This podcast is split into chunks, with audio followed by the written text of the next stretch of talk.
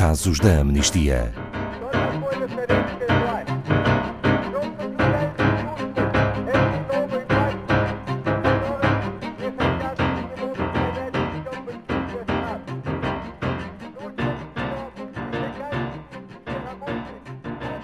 As artes são uma forma poderosa para unir pessoas e contribuir para a mudança. Permitem criar empatia, proximidade, intimidade, permitem sensibilizar e desenvolver um sentido crítico com pessoas e contextos que, através das artes, deixam de parecer tão distantes. O projeto Artes pela Amnistia visa isso mesmo. Defende que, com o poder da criatividade, é possível fazer ainda mais pelos direitos humanos, numa escala local ou global. Bom dia, Pedro Neto, diretor da Amnistia Internacional Portugal. Pode falar-nos um pouco sobre este projeto Artes pela Amnistia? Do que se trata?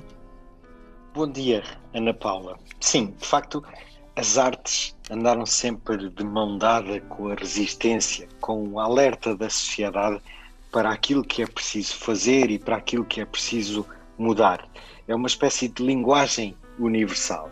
E como referiu, elas são um veículo de excelência para aproximar as pessoas, para gerar a mudança, para gerar empatia. Elas sensibilizam-nos e por vezes até nos comovem e enriquecem-nos uh, sempre. Nós nunca somos os mesmos depois de estarmos em contacto com, com a arte, com a cultura e, e, seja essa arte e essa cultura em forma de música, de teatro, de exposições de cinema ou outros uh, formatos. E o projeto pega precisamente nessas características. Uma arte que é ativista, uma arte que junta artistas que partilham a mesma uh, visão que a Amnistia Internacional tem para o mundo. Uh, uma visão que é o de que cada pessoa possa usufruir em pleno dos seus direitos humanos, independentemente do lugar onde nasça, e juntos podermos promover e sensibilizar para as questões globais de direitos humanos. A arte é um veículo de educação e um veículo de mudança. Eh, ao longo da história, assim temos percebido, e é por isso este casamento entre as artes e a amnistia para que se gerem direitos humanos. Pedro Neto, e que iniciativas já decorreram dentro do projeto Artes pela Amnistia? Olha, Ana Paula, falo-lhe eh, para já dos casos em Portugal. Nós já fizemos vários eventos e já temos alguns exemplos deste projeto no seu arranque. Os primeiros foram os concertos do Live Freedom entre 2012 e 2014, onde muitas bandas e artistas de música apadrinharam casos que acompanhávamos na altura e que apelavam à, à ação em sua defesa. Pedra Brunhosa, por exemplo, é um dos artistas que recentemente também já se juntou a este projeto com uma música, O Amor em Tempo de Muros, um dos singles do seu último álbum. E ele homenageou aqui nesta música de uma forma tão bonita todas as pessoas que um pouco por todo o mundo procuram refúgio, procuram amor ultrapassando estes muros. Uh, em parceria com a Globo, canal de televisão, um grupo televisivo do Brasil, a série Aruanas, que foi inspirada em factos reais e que ilustrou a história de uh, defensoras e defensores de direitos humanos e direitos ambientais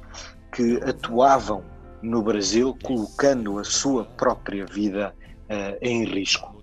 Voltando cá para um projeto mais nacional e para a área do teatro, a peça O Pedro e o Capitão, que foi uma peça que esteve no Teatro São Luís, em Lisboa, e também que estreou aí, mas depois andou um pouco por todo o país e que refletia sobre práticas de tortura. Também temos no teatro o Abecedário do Medo, um projeto teatral de oficinas de teatro em Sintra, com jovens entre os uh, eh, 12 e os 17 anos que uh, levaram a efeito este trabalho e aprofundaram, escrevendo mesmo a peça, O Abecedário do Medo, e aprofundavam os receios ligados às inseguranças, à pressão social, ao bullying nas escolas e à violência porque passam os jovens na primeira pessoa.